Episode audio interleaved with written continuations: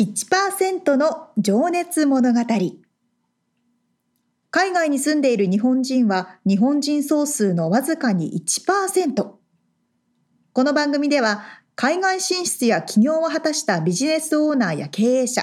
また各業界のプロフェッショナルな方々へ対談形式でインタビューをしていきます日本の未来を背負うグローバルなプロフェッショナルたちの仕事哲学とそこに燃える情熱に迫ります You ready?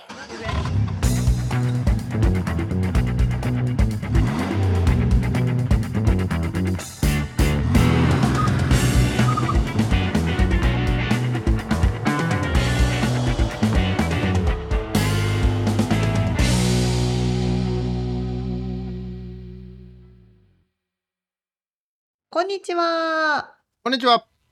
1%の情熱物語241回です皆さんお元気ですかもう2月ですね。早い。早いもの でもう本当にみちさんもすごい忙しくされていると聞きましたよなんかね、忙しいよね。沙織ちゃんも、ね、去年の年末から結構大プロジェクトで忙しいと言っていましたが、そうそうそうそう引き続き皆さん忙しいですか私もそうですね何なんですかね、これ。 ねなんか年始めあれなのか12月はみんなもういいや仕事中って休もうっていうとこもあって それの、それのツケが回ってきてるとそうそう全員が全員そうなってるから 焦ってるみたいな。しょうがないみたいなとこあるのかな。まあね、まああとそのタックスが、ね、そろそろ準備しよろしろよみたいな雰囲気になってくるんでね。あの、確定申告ですね税金のそうね、みつさんみたいに自分の会社がある人は超大変でしょうね。そうもう会計士からのメールを今んとこちょっと無視してますけど3日ぐらいあ そうやそうや会計士とやり取りして。 来てるのは知ってるんですけどっていううん感うんうんじ、。確かに。まあでもやらないといけないことはやらないとねちょっとこの間もちょっと痛い目を見たのであそうなんですか。まあその話はまた違う時にしようか、 そうなんだ。そうね。何の話しようって言ってたんだっけまあいいんじゃないですか。もう本編行っちゃって。あそそう ですか早い。いやまあなんかインフレというかねガス代高いよねって話だったんだけどいやまだでも高いよねっていうか高くなるらしいっていう噂を聞いてこれからそうそうそうで俺もそれを3倍ぐらいになるとかって言ったからそりゃ結構だなと思ってうんうんうん調べてみたんだけど別に変わってなくてそんなにねおうあの、うんうん去年のやつとうん、見ると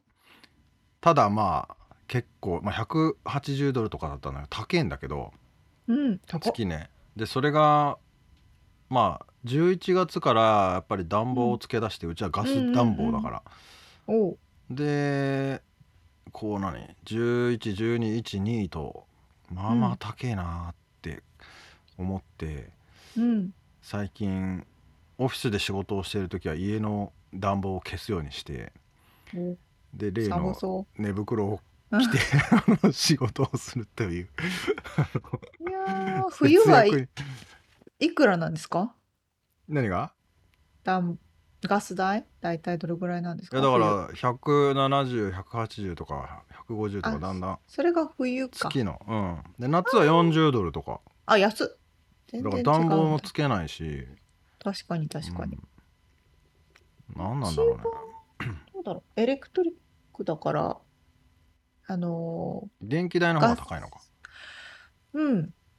なんですかお料理するコンロもうん IH はいだかはら、うーんとガス代はないのか。ないおで湯すねはどうやって温めてんだろうねこういうタンクがあるんですよね、そこにね。そのヒーターはでもガスで温めるんじゃないの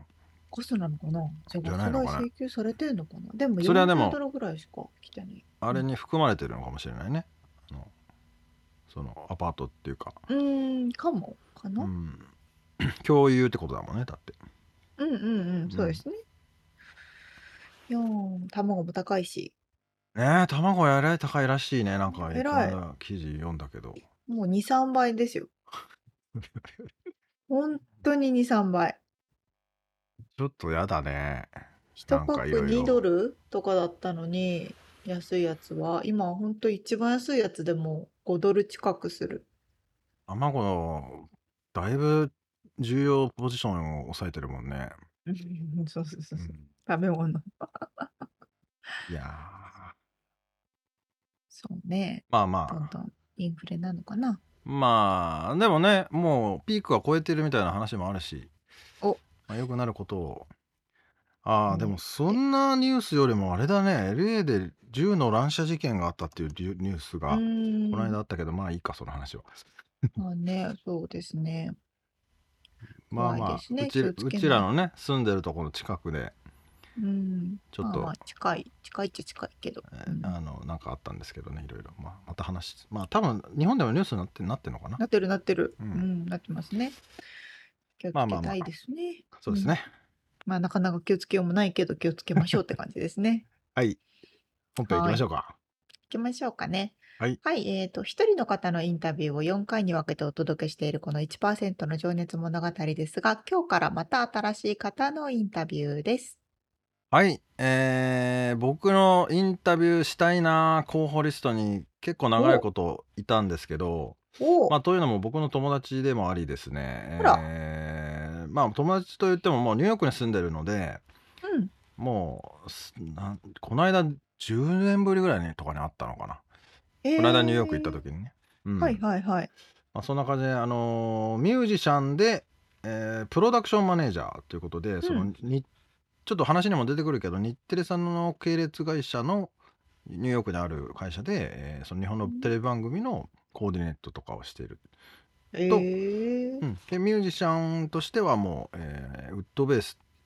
いわゆるウッドベースコントラバスというやつなんですけどどでかいうんうんうんベースなんですけど、はい。を弾く、えー皆さんもねウェブサイト見てもらうとめっちゃかっこいいので。うんうんうんあきくんというですね山本明弘さんに、えー今回は今月か4回にわたって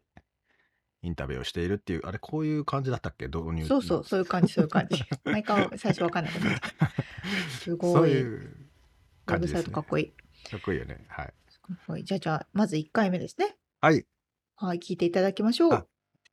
それでね、はい後からね、うんそうそうあの多分多分というかあの BGM で音流せると思うんでこのインタビュー終わった後に多分流れると思うんでそれもちょっと楽しみにしてしといてくださいとはい。いう感じです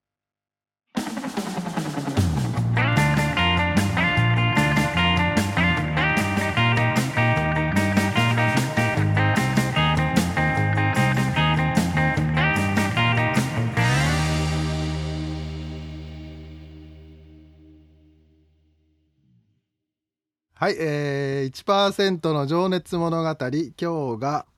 61人目のゲストになります今日は、えーミュージシャンであり、えーテレビ番組のプロダクションマネージャーでいらっしゃる山本明弘さんにお話を伺います明くんよろしくお願いしますよろしくお願いします。ちょっとかしこまってあんまりやりやりたくないんですけど わかった。まあ実はあのあのとお友達ということで、はい。えー、秋くんと呼ばせてもらいますけどよろしくお願いしますみつく。僕、こちらはみつくんと呼ばさせてもらいます。あお願いします。うん で、まあ、あきくんは、えーちょっとね、うんちょっと軽く説明すると、今、ニューヨーク在住で、えー何年目になるんでしょうかね。ニューヨークは、まあ、ニューヨーク近郊は15年ぐらいになるのかな。おほほ。多分じゃあ、で、まあ、もともと LA にいて、その時にちょっと知り合いになったっていうのがあって、そううね。ん、その過去の話をちょっとね、後で聞いていきたいんですけど、うん。ちょっとまず今、あのータイトルだけね、説明したんですけど、あきくんの口から、どういう仕事を、どういう活動をしてるかっていうのを、ちょっとざっくり聞いていいですか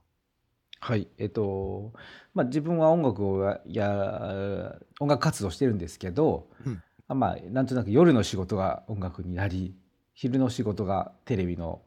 あプロダクションマネージャーっていうな仕事をやってる感じですね。でじゃあテレボクションはいプロダクションマネージャーっていうのは何かっていうと、まあうんまあ、ざっくりと簡単に言えばコーディネート、コーディネーターなんですけど、えーまあ、主に日本のテレビ番組のアメリカでの撮影の、まあ、下地準備をするコーディネートをするっていう仕事です。なるほど。これ、はい会社名言っちゃっていいんですかね。大丈夫じゃない かなあの全然許可は取ってないけど別にいいと思います、うんあえのにうん、 NTV インターナショナルコーポレーションそうさん NTB インターナショナルコーポレーションって言って、まあ、日テレの系列の、はい、えーアメリカの制作会社ですねうん、一応ウェブサイト今見てて1986年に日本テレビの米国現地法人としてニューヨークに設立されましたっそてことはもう何年目だこれ20計算できない30年以上だね う結構長いねそうそうそう長いですねまあ、そこでじゃあ日本の日テレさんの番組のこっちのロケとかのそうなんですけど、え番組っコーディネートと、、一応日テレの系列会社グループ会社なんだけどうん、はいあのープロダクション部門っていうのはちょっと独立しててうんあの日テレ以外のお仕事も全然やっててああの TBS さんテレ朝さんとかフジテレビとか NHK の仕事もするしなるほどなんならテレビじゃない仕事もいっぱいしててあの企業関係の撮影とあかあ、はいまはあ、い CM というほどでかくはないんだけど、まあ、ネットの CM とかあとイベントの何ですか、うんイベントの仕切りとかもするし、あまあ、何でもへえ屋さん的なところはあるんだけどあのまあそうね主にメディアプロダクションっていう日テレはちょっと忘れてもらってもいい感じのああなるほどあでれすでねす。うんまあ、じゃあそその撮影用のカメラがあって、えーそうそうそうれを編集するスタッフもいてみたいなまあ、編集そういう機能はがある主に日本でやるんで編集はほとんどしないんだけどあの日本に主に沿ったものを送るっていうのが仕事なんだけけど、うんえーとまあ、パンデミックもあってこうこっちで全部いろいろ撮ってあと配信してとかそういうのもやってます。あうあん配信って何、YouTube？配信っていうのはだからくてまあなんていうのもう ここ細かい話になるけ どあの昔はねそのまあん人が旅をしてこっちにアメリカに来て全部撮影をしてそれを日本に持って帰ってとかあるんだけど最近はインターネットとかができるのしそうんの生中継とかがが簡易できるようになったのでその日本と、まあ、中継というか配信というあかーインターネットでつながってあのライブで流すってことね、ライブでもののを流して日本の人あはとは絡むっていう仕事をしたりへっーていうようなやり方をやったりとか、まあ、あとまあニューヨークの領事館とか、まあ、そういうイベントごとの撮影をしてそれを配信する手伝いをするとかうんやってますしなるほどちなみに番組名とかって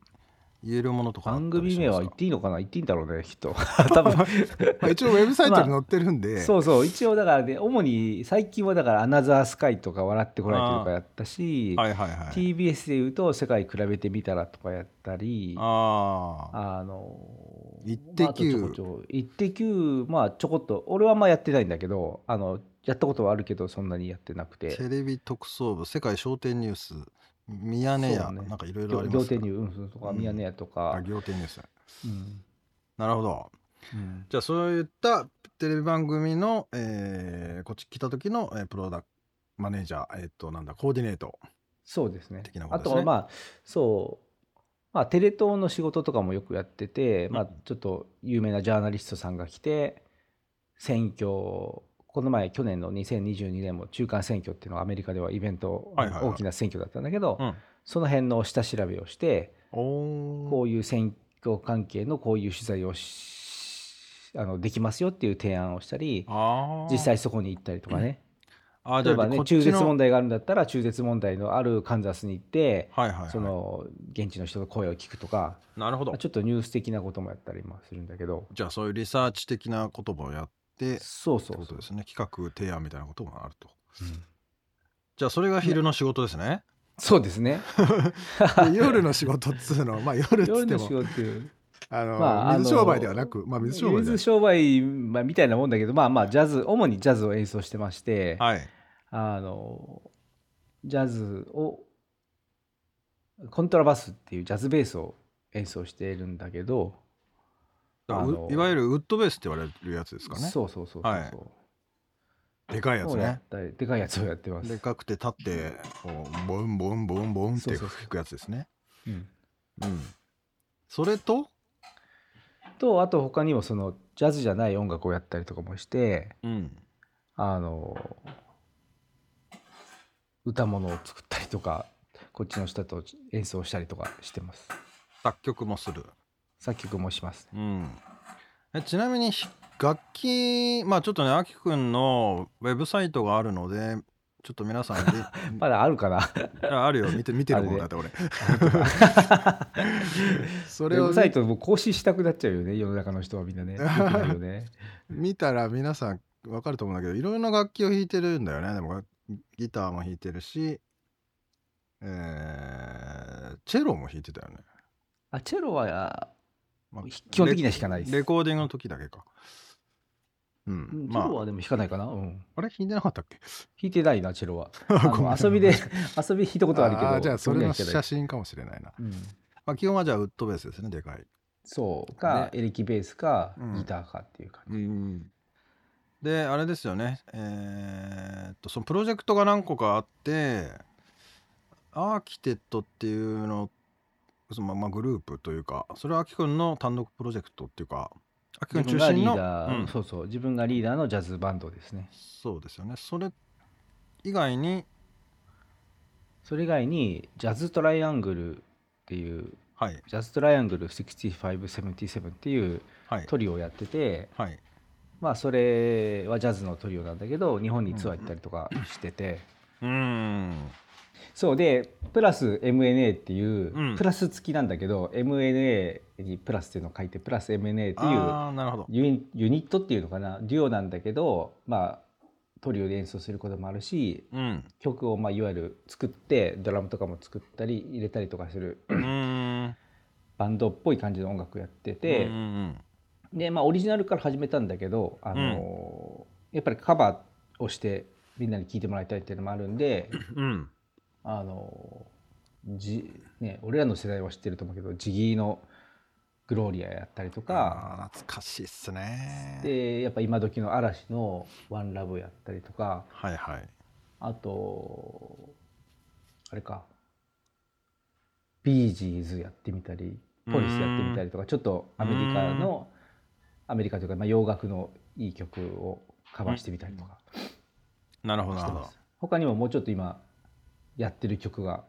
つく制作中の曲もあるんだけど、なるほどうん、それはじゃあ何ど YouTube で見れたりするんですか YouTube で見れます、見れます。へーうん全部 YouTube で聴けるし、Spotify でもでも聴けると思います。あじゃあちょっとそれもリンクを貼っときますね皆さん、うん、お願いします。はいで一応一応というかあのー伝えときたいのはそのアキ君はブルーノート、まあ、ジャズの本場であるニューヨークに今住んでいて、ブルーノートってみんながね憧れる場所だと思うんですけどそこでの演奏経験があるというそうね、そのそうアですーキよテねットでも演奏したし、うんラウジャズトライアングルっていうバンドでもトリオでもうん演奏しておまおす。それってうん、演奏させてくださいっつってできるもんなん ですかどうどういうまああれ、クオリファイされるとかあるのそれはねえどういう判断基準なんだろうね。よくはできない時もあるし、できる時もあるし、みたいなあ。じゃあ一応こういう音源を渡してやりたいんだけどっつって、そうね、えーやらせてくださ いって。っていう感じでもねまあでもなんかアルバム出すからやらせてくださいとかそういうなんかリリース記あー念記念でそういうちょっとあの特別なお時客さんに呼びますんで呼んでくださうんいやらせてくださいみたいなあとこあるかなあねえでもみんなが憧れてジャズやりたいっつってニューヨークにね行く人が目指す場所だと思うんでねそうですねうん、まあちなみにじゃあ、えーちょっと仕事の話というか今の、その生活スタイルうんでちなみにあれねお子さんもいらっしゃって、はい、まあ忙しいだろうなと思うんです がどういう生活スタイルなんですかそうね今7歳の娘がいるんですけどはいちゃんと朝送り迎えをしてはい朝送ってあきくんが送るんだ、そうそうそうそうまあ主にね、うんあのそうテレビの仕事結構その出張というかそのね取材で3日間いないとかあー1週間いないとかってあるんではいそういうことをそういう日にね家にいられないのでうんうんあのちゃんと貯金しようと思って日々はあ の送ってます。なるほそど んで、まあ、ただ学校と仕事場が違いんでそのまま送った後あにーテレビの仕事に行きはいで、まあ、テレビの仕事をバーってやりそれは割と定時っていうか9時5時的な感じなんですかそうまあうんそうそれをもうちょっとねあの家族の都合に合わせて早くして娘の都合にして早く始めて早く終わるみたいなことはあやあっなたるりほしてますけどど、うんうんそうまあ日々音楽のない時はあまあない時っていうかなライブとかがない時はそんな感じで朝送って仕事してうんうん迎えに行って家に帰ってはいはいで夜にちょっといそいそと音楽制作に励みみたいなうーんするかなみたいななるほどねでライブがあるのは大体だから週末とかになるんですかねまあ週末とかうんそんなに最近多くないんだけど、まあ大きなイベントなちょっとした企画ものをやったりとかっていうことがやるか、まあ週末ちょこちょこやるかみたいな。じゃあその音楽活動っていうのは主に作曲なの練習とかっていうよりも、そこがまたうん、ただでさえこういろいろなことやってるのにうん音楽もいろんなことやっちゃってるもんだから、 あとよくないんだけどあのコツコツとジャズを練習するっていう作業も必要だしはあの作曲して自分でクリエイティブになることも必要だしあ、んそれこそプラス MNA っていうのに関しては映像を作ってあ自分たちでこういうイメージ作りをしていくということもしなきゃいけないんでそういう作業もしたり、あなるほどあねの作曲も結構この曲作ったはいいけどこうアレンジもしたりとかで自分でアレンジをうーんポチポチやったりして、ドラムを作ってドラムループを作ってギター弾いてベース弾いてその相方と一緒にこういうギターにしようぜとか、はいはで歌のハモリも入れてみたりとかして。いうーんそれってでもなんかスタジオでがあるんですかそれはもうでも今時自分のパソコンでできちゃうんであそうちゃんとやりたい時は、ね、スタジオ行ったりとあうかーんするんだけど卓録ほとんど卓録でじゃあ夜な夜なでもないような、娘さんが起きないように気をつけながらそうあの 地下でやってみたり車でやってみたりとかこう いろいろこそこそやったりとあーなるかほどねしてることもあるけどそうなんですねうん、じゃあさっき挙げた3つのプロジェクト4つか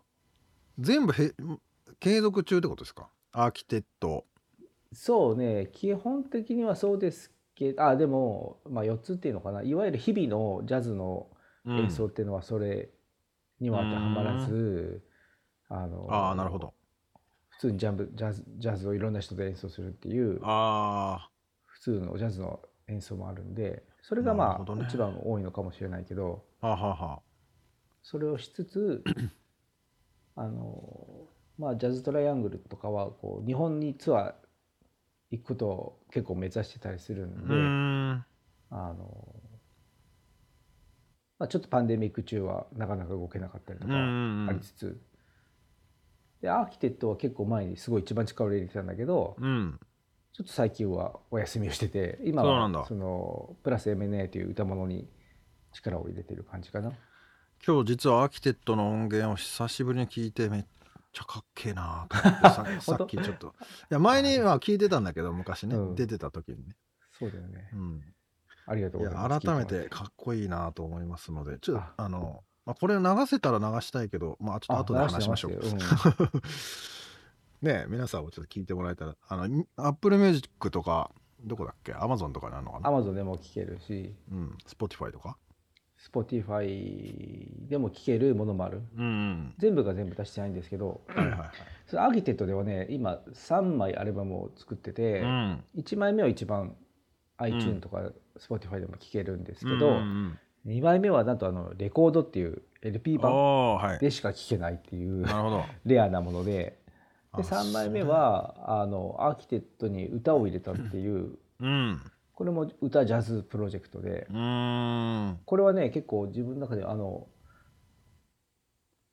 気に入ってはいるんだけど、うん。まあ、主にジャズって英語の歌、まあ、アメリカで大きく発展した音楽だから、はい英語の歌詞で英語で歌うっていうのがうん。多くて、日本人のシンガーも英語で歌ったりするんだけど、うん。うん。でもやっぱ日本人だったらね日本語で歌う方がうん。いいなって思うところがあって、うんやっぱり、ね、自分自身のももともとの、まあ、どんだけアメリカで住んで英語ができるようになったとしても、うん。やっぱり自分の母国語で出てくそうるだねものってやっぱ違うなっていうのがあると思うのでそう、日本語でジャズをうん。歌ってほしいなと思ってなるほど。そういう企画で作ったのが「アーキテッド3」っていうやつで、えー女の子が歌ってるなかなか聴きやすいポップななるほどジ。ャズだと思うのでぜひぜひ聴いてもらいたいです。わかりました。は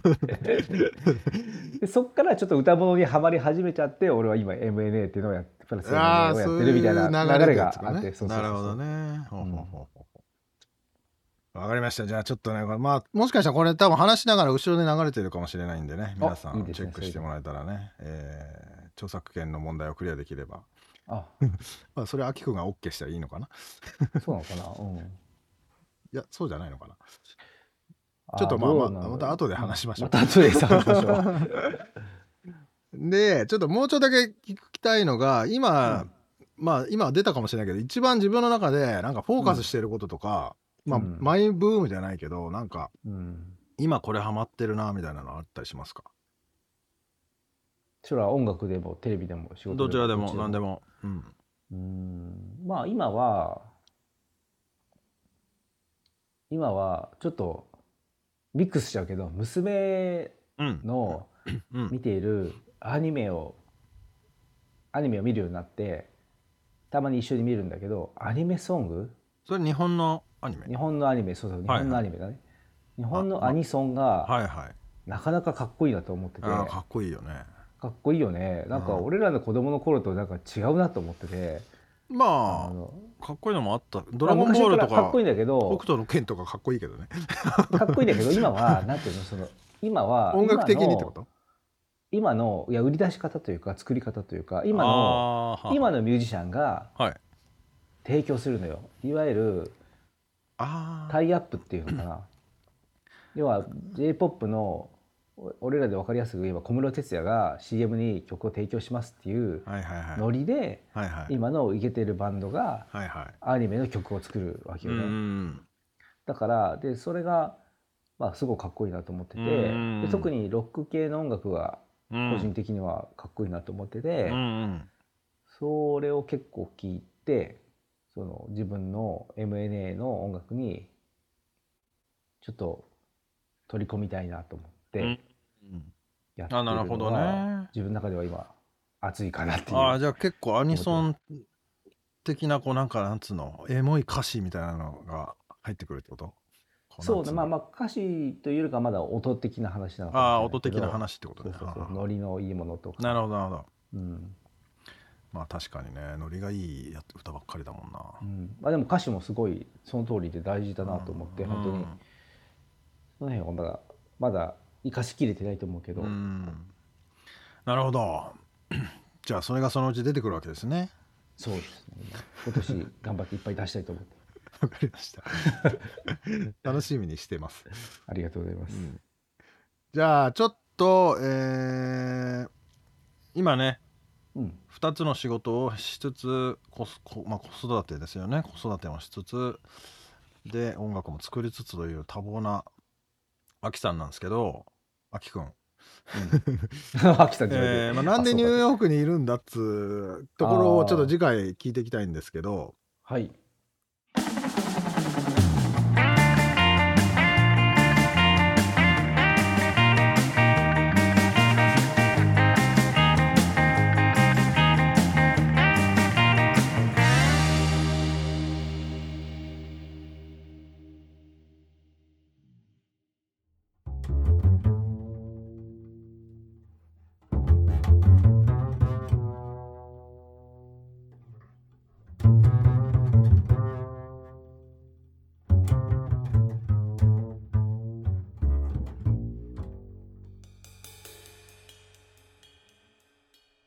山本さんは昼の顔と夜の顔がだいぶ違うんですね。 まあねちょっとまあ夜の顔っていうとちょっと言いこ方や言いう語方。弊があるかもしれないけどもまあ大体ね音楽活動は夜の方が多いよねきっとエンターテインメントとしてやるんであれば。うんうんうんう。うんそうなんだ。じゃあお昼間は本当に制作会社の人ってことですもんね。そうですねもうだからフルタイムで普通に仕事をしてその後、うんうんまあ、夜と週末まあといってうん。うもん家族時間もあるしねあの、うん週末もほとんどできないのかな夜かなやっぱり 夜やってんだろうね夜な夜な。いやーでもすごいいいことだと思うんですよね。なんかこう2つコミュニティがあるうんっていうのって、うん仕事だけじゃなくてねまた別のところでも輝けるところがあるってうん本当にいいことだと思う。これねちょっと今多分 BGM で流れているかと思いますがはい沙織ちゃんもちょっとね聞いたかなはいかっこよかったねかっこいいねかっこいい。いいですね。あの我が家も夜はだいたいジャズを流してるんですけど、あそうなんだそうそう。で、Apple Music とかでシャッフルではいはい勝手に流してくれる。もしかしたら実は聞いてたりして。あーなるほどかもね、まああのそのさっき言ってたけどアーキテットっていうそのアキくんが中心でやってるやうっんうんうんでまあ、うん、あのやってたというかやってはるいかはい。うん。のの、まああの3枚アルバム出てるっつってね1枚目うん僕が一番す、一番目が好きなんですけど2枚目がレコード版で3枚目が日本語の歌詞を入れてみたっていうことでねこれもなかなか聞いたけどうんよかったあの多分皆さんリンク貼ってると思うんでき聞けたら聞興味ある方はね聞いてもらえたらと思いますけどレコード版って逆に聞きたくなりますようね。んそうなんですそれも結構ね特別なやつらしくて、うんへえ。まあ、またそれも多分来週とかの話に出てくると思うんですけどお、ーうん、なるほど。そうそううんうんえ、もともとみつさんとうんあのあきさんってどういう関係なんですか？えっと僕がバンドやってる時にあきくんうんも違うバンドやっていて、なんかね一緒であの共演したりとかってのもあったしあら、あのーなんやろうなスタジオが近かったんだっけなちょっとまあいろいろそこで接触があってで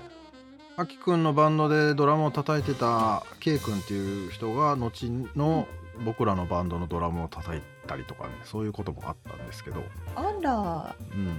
じゃあもう完全に音楽つながりなんですね。あそうだね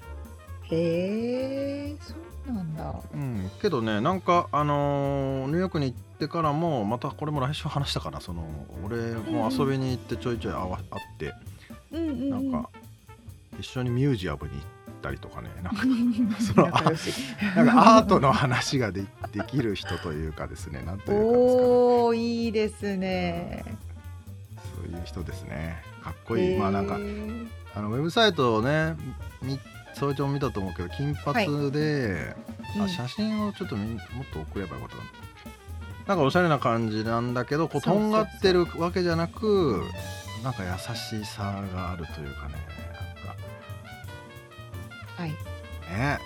なんかこうスーツ着てもこうおしゃれに着こなして、うんこうなんだろうクラクラシックな感じで品があるというかねあそうそうそうそうそう下品じゃないんだよねクラスがありますねなんなんですかねおしゃれです、俺もね何回かそのなんかレストランであきくんがジャズを演奏してる時に飯食い行ったりとかね、うんおーそこそれは LA であったりとかねあったんだけどおお素敵素敵、まあ、僕らのバンドは正反対のうるさいガチャガチャしたもうアホみたいなバンドでしたけどそうそうそれはそれでいいけどそうまあなんかね良いお付き合いをしていただいてますけどもで次回は、そんな感じでなんでまああまあ LA にもともと来てね今はニューヨークで、えーまあなんでかっつってもまあジャズといえばニューヨークってとこもあるんだけどはいいはいまあ経緯ですねで鳥取出身なんですよね僕の妻と同じなるほどうん、でそのはい鳥はい取という土地のねこう、ええ話だったり、えはいはいはいなんですかねまああとなんかすごいね旅をしてるんだよねえー、うんあれそれいつの話だったっけなどこに出てきたっけなどあまっあかでにも出ねてくる、アメリカ横断1周 半車でしてる一人です一人で嘘でしょ嘘 でし楽器を運ぶょすげえなまあそんな話です来週は楽しい話がたくさんうんわかりましたじゃあ楽しみにしてますはい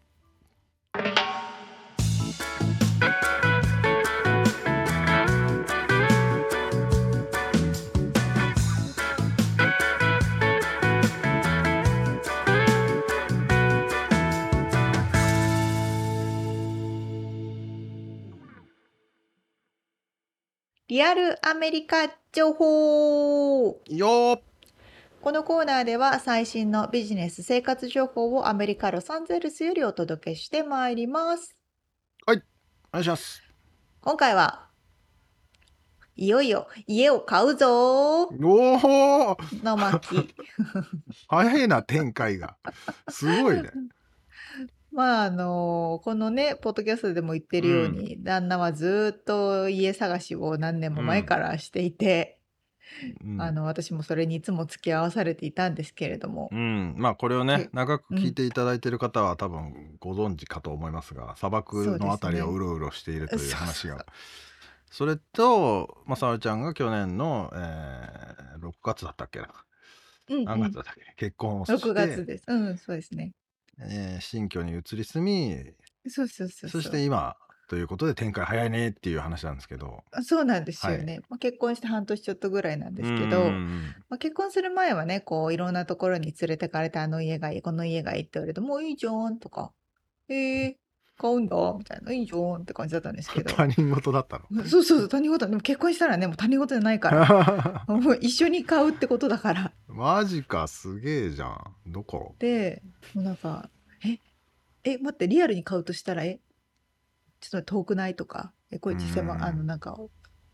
どうなのこれみたいなのいろいろ出てきまして。あでこの先月かな先月も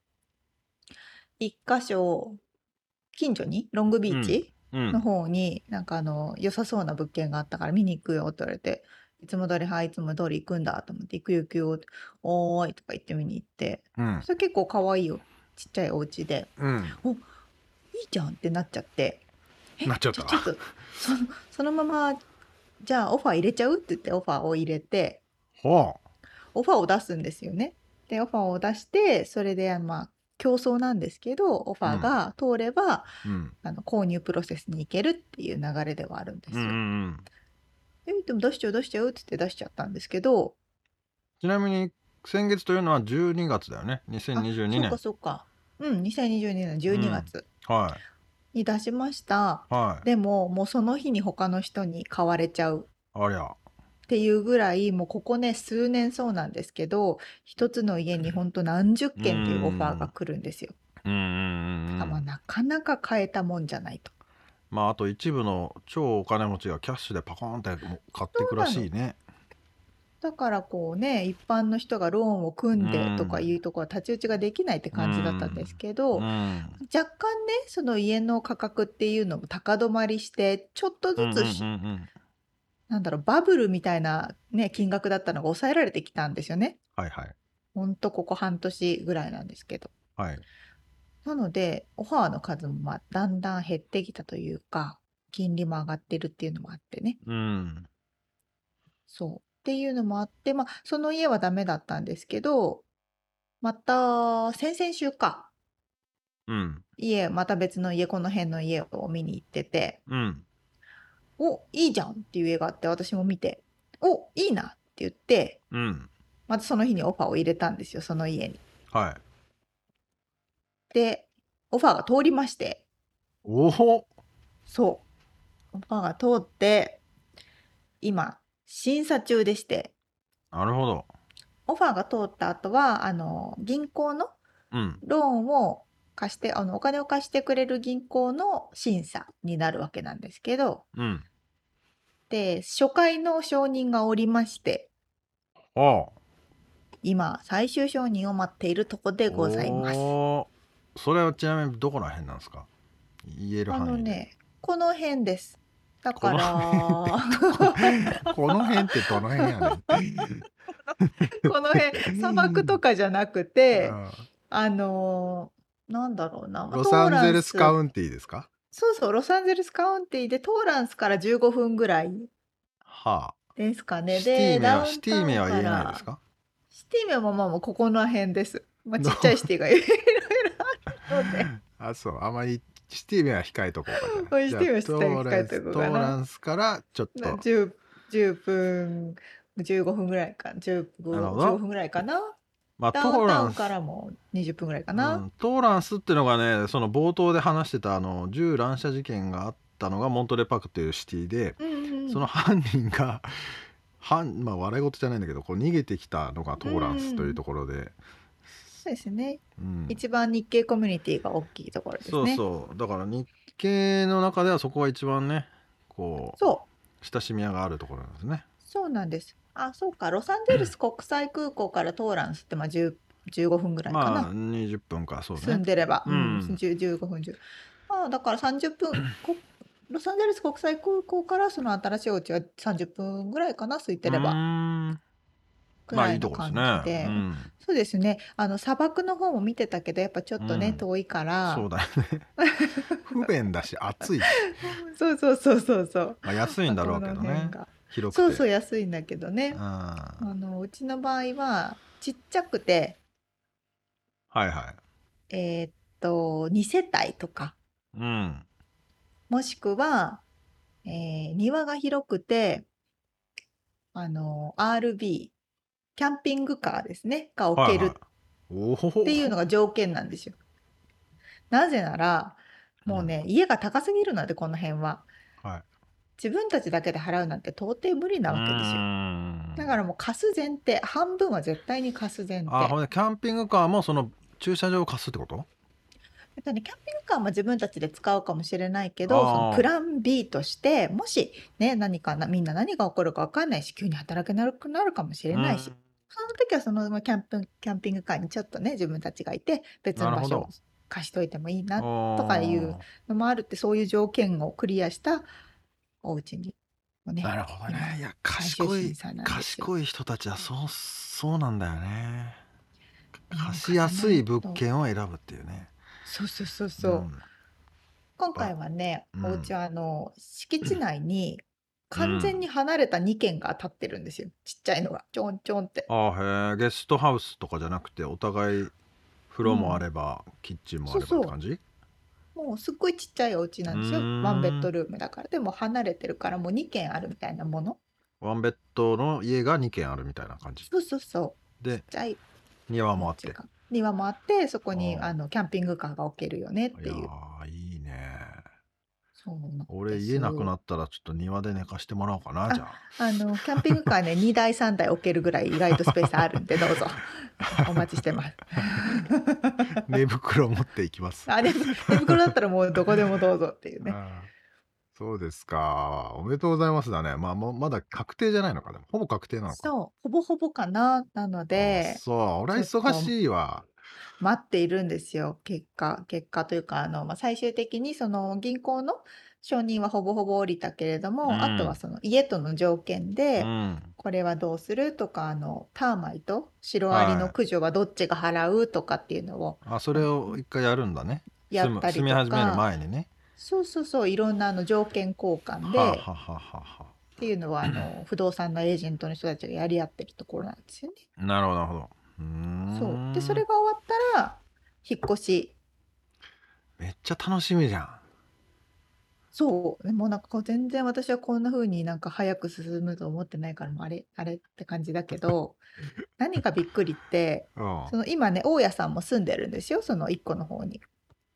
ああのそうな2の個家があって、そうそうう、んあの今、あの持ち主のおばあちゃんとが住んでるんだけど、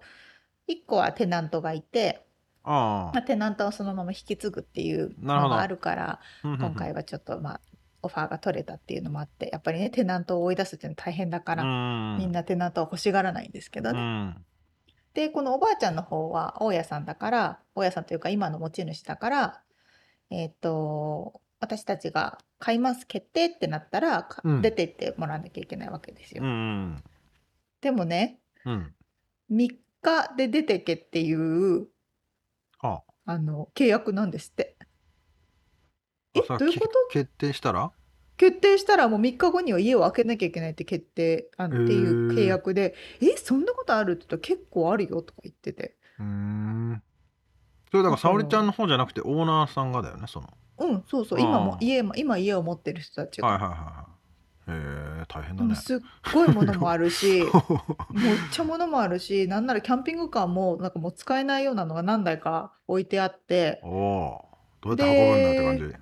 そう絶対これこのまま置いてくよねっていうのが大量にある 運べないよねそう簡単にはねもうほぼほぼ居抜きみたいな感じでああそうあのおばあちゃんいろいろ置いてくんじゃないかなって思ってうるーんですよね。んいやーなんか楽しみだねそうねちょっとまずキャンピング古いキャンピングカーをどういうふうに処分するかみたいなとこから始まるんでしょうけどね。まあでも向こうがそれは責任あるんじゃないのないのそれはないのまあそもう置いてったら置いてったらそのままどうぞなんつって。 うどうぞって言われてもって感じだよねそうそうそうそうそう。マジかなん3か日しか時間ないからね絶対無理だから。庭にボロいキャンピングカーが止まってるっていうのは俺なんか最近見てる「ブレイキングバット」って いうドラマのさそこであの何コカインを作ってるんだけど麻薬をあの作ってそうな感じの ねもう古いやつ。そういうイメージがあそうやばいねそれそうそうがね2台2台 置いてあってね。あそうそうそうそうなんですだからちょ,、まあ、ちょっとそこを ど実際どうなるのかとかあと決まったら私たちもこのマンションのねそうだ契よね約そのもリースってなかったんだっけ一応1年なんだけどうんその1年破ったらいくらいくらのなんか解約金みたいな解約金があるよみたいな、そそうそうそううんへえって言われてるんでそうって感じなんでまたあのね状況を来月には進んでると思うからアうんねップデートしますね。うおーいいなぜひあのキャンピングカーが何台か置けるのあ いつか見に行きますで。 はなんい、ていうかはいということで、えーと「家を買う第1弾リアルアメリカ情報」でした。はい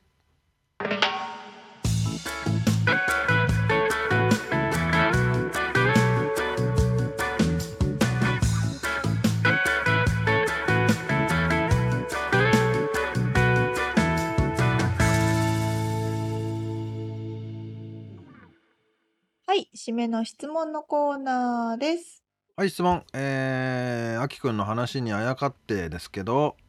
はい、アニソンですねえー、沙織ちゃんが子供の頃好きだったアニソンアニメソングはい、はい、はい。なんですかというそう質です問ね。を私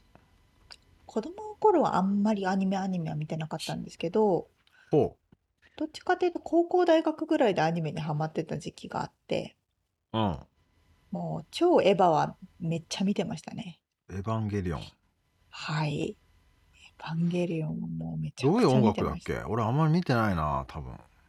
残酷な天使のあーあよーうそれいいに。ねいいねそうそうそうそうそう。だからでもあとかの、ね難しい漫画だよねそうだよエヴァンもゲうリオンっ何て回見てもわかんないみた いなあのね感じ。あそれはそうね高校ぐらいがいいのかもねみつさんもやっぱりさすがにエヴァはね浸透してるのうんね。いやでも多分ほとんど見てないようーんなんかよくわからんわそんとな思ってみつさんは。ねいや俺もなんやろなと思っててちょっと思い出してメモしてたのはう「ん天才バカボン」西から登ったあれ 違う「お日様が東に沈む」あとかやあつなんか聞いたことあるかな。でその西から登った太陽はの西から登らないじゃないうんうんうんうんだから太陽は東から昇るのそのバカボンンの歌を覚えて、それの逆っていうふうに覚えてたのを覚えてる。こうやってる行動もいっぱいいんだろうい なや で途中からわけわかんなくなってくるんだけど、 うん確かに確かにえー、逆の逆だからあそうねあと「キャプテン翼」でしょ「おまお、あ、ドラゴンボール」「北斗の拳」とかその辺のなるほどなるほどなるほ「タッどチ」とかも歌はでもよく覚えてるよね今でも昔うのん、そうそうアニソだンっって、てもう繰り返し繰り返しね聞いてる ともう耳に残ってますよねうん、でそうであきくんも今のアニソンはすごいイケてるバンドがやっててかっこいいって言ってたけど、うん本当、まあ思い返せば昔もそうだったような気もするけどねあうんの、うんうんうん北斗の拳はあれだよね「You アッシャー」のやつなんだっけなクリスタルキングだじゃねえわクリスタルキングうんうんとかね、あとなんだろうねまあその時はあんまりその歌ってる人のことはあんまり知らなかったけど確かに今思い返すとあーでも確かに言われてみたら本当10年前ぐらいからアニソン歌手じゃないもっと前か15年前ぐらいかアニソン歌手じゃないね人たちがアニメソング歌うことが多くなったバンドとかねねうんそうそうそうそうあれじゃないかワンピースぐらいとかじゃないかなアジカンとかもねああーのナルトの歌かとかもかっこよかったじゃんねあのうーん鬼滅の刃は最近だけどそうそうれも最近はポップなねかっこいいよねそうそうそうそう確かに確かにうんまあこれはでもそれはやっぱ結構人生に、ね、残るよね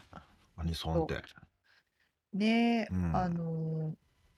めいっ子メキシコの真ん中に住ん でて、アジア人誰もいないとこに住んでるめいっ子とかもうんあの「鬼滅の刃」の歌聞いて「あこれわかる」みたいな感じだからそれは普通に日本語で流れるんだよねそう普通に日本語うんあじゃで、あ日本語で覚えてるのかなあのリサが歌はいうはいはやつとかも「うんこれ知ってる?」みたいな感じだからすごい影響力をねいね国際的にいやーあきくんも一発アニソンで一発大当たりしてほし いなこれはそれは可能性あります よねいやーすご楽いしみなですけどはいはい